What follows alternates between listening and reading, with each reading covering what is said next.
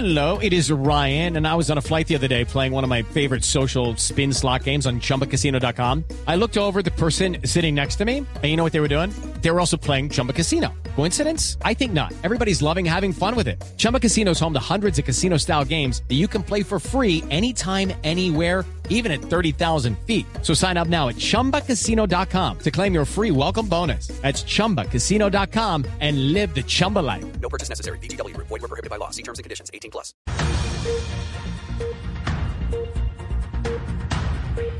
Doce del día, un minuto y llegaron las noticias de la mano de Eduardo Hernández. Y hoy que estamos arrancando semana cortita, semana laboral, aumentan las tensiones, Eduardo, entre el gobierno y la alcaldía de Bogotá que venían presentándose desde la semana pasada. Pues imagínese que el presidente Iván Duque le devolvió las pullas a la alcaldesa Claudia López, advirtió que no es tiempo de peleas ni de demagogias, sino de construir entre todos y habla del de trabajar en equipo. María Camila Roja.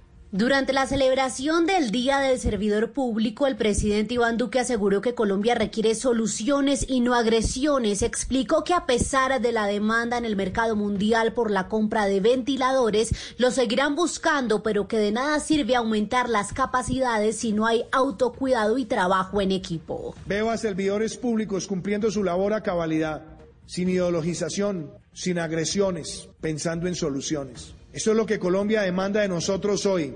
Soluciones, no agresiones. Y aquí no hay espacio ni para riñas ni para peleas institucionales. Obraremos siempre como lo hemos hecho, con paciencia y sentido constructivo, con todos los niveles de gobierno. Aseguró el presidente entonces que el servidor público tiene que trabajar no con agresiones, sino con soluciones y siempre dando las cifras correctas, como aseguró su administración lo ha hecho en medio de la pandemia. María Camila, gracias. 12 del día, dos minutos. Y otra de las noticias, además de las tensiones que hay hoy en el país, tiene que ver con las cifras del DANE y el desempleo, porque dice el DANE, Marcela Peña, que el 30% de los colombianos que mantuvieron su trabajo sufrieron una sustancial reducción en su salario y hoy en día tienen problemas para pagar sus deudas. Así es, Camila, mire es que casi la mitad de los que pudieron trabajar, de esas 17 millones de personas que conservaron su empleo, pues trabajaron menos horas por cuenta del coronavirus y eso implicó una reducción de sus ingresos. Como consecuencia, cerca de la tercera parte de ellos está colgado en temas de facturas, en sus pagos de deudas. También, y es un dato preocupante, el 23% de estas personas dice sentirse sola, estresada, preocupada y deprimida por cuenta de la situación económica. Si hablamos de los desocupados, de las personas, eh, 4.6 millones de personas que estaban sin trabajo en mayo, pues también casi el 30% de ellos tiene problemas para el pago de sus obligaciones tienen dificultades económicas en algunos casos para conseguir alimentos o productos de aseo y cerca del 25% dice sentirse estresado, preocupado o deprimido. La situación mental también se está deteriorando para aquellas personas que están inactivas, es decir, que aunque no salieron a buscar trabajo, tienen problemas económicos y una situación de angustia derivada de la crisis económica que vive nuestro país. Muy difícil la, situación y las cifras relacionadas con el desempleo en nuestro país. 12 del día, 4 minutos. Camilo, ¿usted se acuerda de Omar Rambuila? Me acuerdo de su hija Jenny Ambuila por sus imágenes en Instagram, eh, alardeando de sus carros, carteras Louis Vuitton y demás en Miami. Y de su Lamborghini. Ah, de su Lamborghini, era, era un Lamborghini, exactamente. El famoso Lamborghini. Pues resulta que eh, el gobierno suspendió del cargo al señor Omar Ambuila, que es el papá y que es investigado por la recepción de millonarios sobornos para permitir el ingreso de contrabando al país en el puerto de Buenaventura. Aparentemente de allí salían los recursos para la señorita Ambuila. Pues resulta que este hombre tenía intenciones de regresar a la DIAN después de que le concedieran la libertad por vencimiento de términos. Rocío Franco. Omar Ambuila, el exfuncionario de la DIAN, implicado en uno de los mayores escándalos de corrupción en Buenaventura y que a raíz de sus anomalías terminó cobijando a su familia con grandes lujos. Su hija, que también quedó implicada en esta situación, disfrutando de vehículos de alta gama y demás, y quien luego quedó en libertad por vencimiento de términos, pretendió en las últimas horas volver a la DIAN, pero la Agencia de Inspección General de Tributos, Rentas y Contribuciones, que vigila la DIAN, ha determinado suspenderlo por el periodo de tres meses. De esta manera no podrá volver a su cargo. Y es que Ambuile, además de responder por un presunto caso de corrupción, deberá enfrentar una investigación disciplinaria que le abrió esta entidad. La investigación disciplinaria adelantada está relacionada con un supuesto incremento del patrimonio no justificado que al parecer obtuvo al desempeñarse como servidor público de la DIAN. La agencia calificó provisionalmente esta falta contra el investigado como gravísima a título de dolo. La suspensión provisional será por tres meses mientras se desarrollan las investigaciones. Rocío Franco, Blue Radio.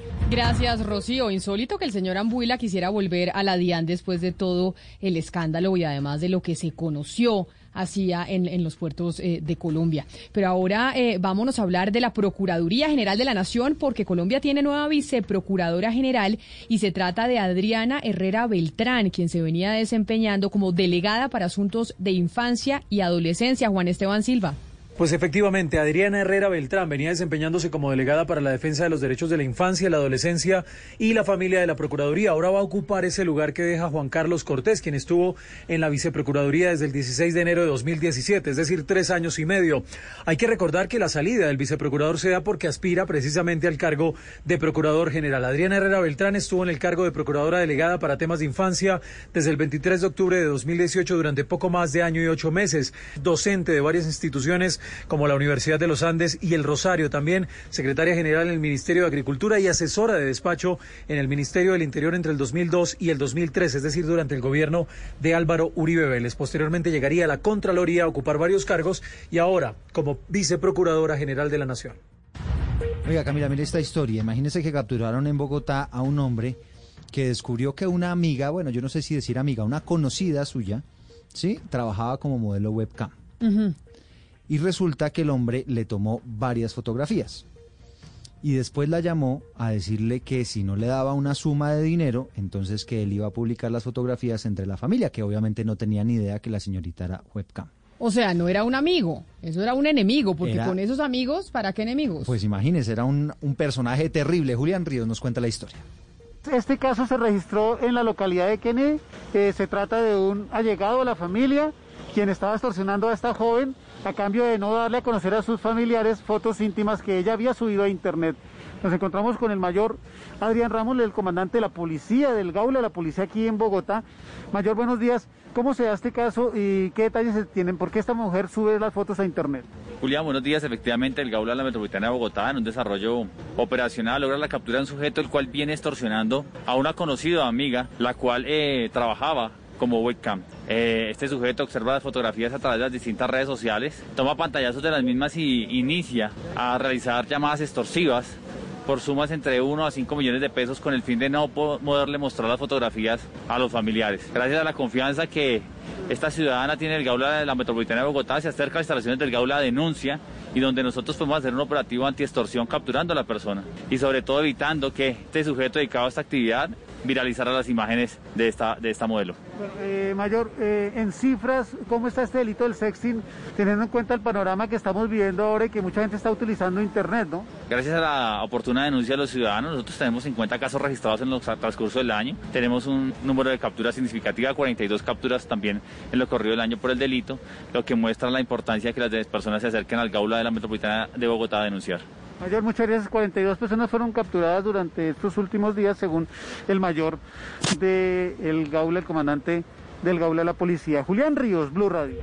Julián, muchas gracias. Y ahora nos vamos para Transmilenio, porque hay estrictos controles en el portal de Transmilenio de las Américas en Bogotá, donde a partir de hoy hay alerta naranja. Recordemos que sobre esa troncal hay varias estaciones cerradas. José Luis Pertús. Blue Radio está aquí en la localidad de Kennedy, acompañando a sus habitantes y a los usuarios del sistema Transmilenio aquí en esta zona del suroccidente de Bogotá rige a partir de hoy estrictos controles, verificación de la cédula y del permiso laboral a la entrada del portal de las Américas. Justamente a la entrada del portal hay un letrero que le dice a los usuarios que 8 de cada 10 personas que han usado el sistema en esta zona de la ciudad han tenido contagio con el coronavirus. Al respecto sobre esos controles, eso nos explicó Nicolás Correales, subdirector técnico de Transmilenio. Al distanciamiento que debe haber entre los usuarios, recomendando el lavado de manos y diciendo pues que el uso del tapabocas es obligatorio. También recomendando que se trate de mantener un distanciamiento prudente dentro de los buses, mantener las ventanas abiertas para permitir la ventilación, la circulación de aire dentro de los, dentro de los buses. A esta hora avanza un puesto de mando unificado en la alcaldía de Kennedy donde se monitorea minuto a minuto lo que ocurre en la localidad. Y a las 12 del día 11 minutos nos vamos para Cúcuta porque las trochas siguen siendo un dolor de cabeza para las autoridades tanto de Colombia como de Venezuela. En las últimas horas del lado venezolano se reportaron más de 60 capturas de personas que estaban precisamente en los pasos ilegales. Paola Tarazona. Las autoridades venezolanas reportan la captura de más de 60 personas en las trochas o pasos ilegales, tema que es una preocupación binacional, pues a pesar de los cierres fronterizos continúa el paso por diferentes sectores en Cúcuta y Villa del Rosario de manera ilegal hacia Venezuela. Freddy Bernal, líder oficialista venezolano. Pero hay 61 que han sido puestas a la orden de los tribunales competentes, porque no solamente que han violado los pasos irregulares, sino que son parte de mafias del crimen organizado. A partir de hoy, toda persona que sea detectada por pasos irregulares será presentada a la Fiscalía de la República y luego irá a un paso, pero quedará con su antecedente carácter policial. Las autoridades aseguran que endurecerán los controles y quienes sean sorprendidos lucrándose del paso en las trochas o intentando pagar para cruzar serán judicializados y dejados en manos de la Fiscalía. 12 del día, 12 minutos y ahora nos vamos para el departamento del Huila porque durante el puente festivo en Neiva, más de 700 personas fueron sancionadas por no cumplir el aislamiento. Además se registraron 118 riñas y más de 100 fiestas, algunas con grupos musicales en vivo, trago, en la vía pública, mejor dicho, de fiesta en Neiva. Silvia Lorena Turduaga. La irresponsabilidad social fue uno de los protagonistas durante el puente festivo en varios sectores de Neiva, donde la policía debió atender más de 800 llamadas por alteración de la tranquilidad, de las cuales 110 eran fiestas que en su gran mayoría se realizaron en vía pública y acudió además a disolver 118 riñas. Coronel Livio Castillo, comandante de la Policía Metropolitana. En cuanto a las llamadas de emergencia al 123, 829 llamadas por alteración a la tranquilidad, 472 llamadas por requerimiento de patrulla para aplicar el Código Nacional de Seguridad y Convivencia Ciudadana, 118 llamadas por riña, 110 llamadas para atender casos de fiestas en viviendas y vía pública. Asimismo, se impusieron 730 comparendos a ciudadanos por incumplimiento a los decretos presidenciales y municipales para evitar la propagación del coronavirus. Y mañana comienza la operación de las terminales aéreas de transporte de las cuatro principales ciudades en Boyacá para empezar a generar movilización entre los municipios. Esto con la aprobación del gobierno nacional. Jairo Niño nos cuenta.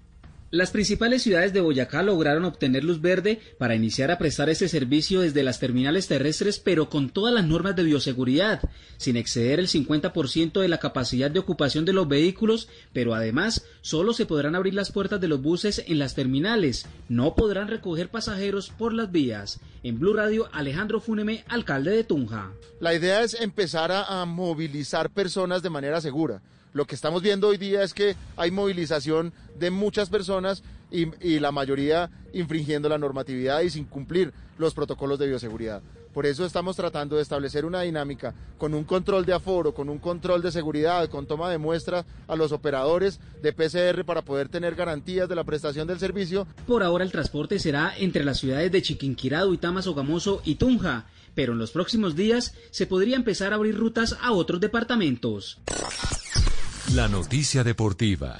La noticia deportiva llega desde España, donde comienza la fecha número 33. A las 12 y 30 juegan en las Islas Baleares Mallorca ante Celta y es duelo de colombianos. Juan Camilo El Cucho Hernández con Mallorca titular y en el conjunto de Vigo Jason Murillo titular. Los dos equipos pelean por no descender. Son puestos Celta 17 y Mallorca 18.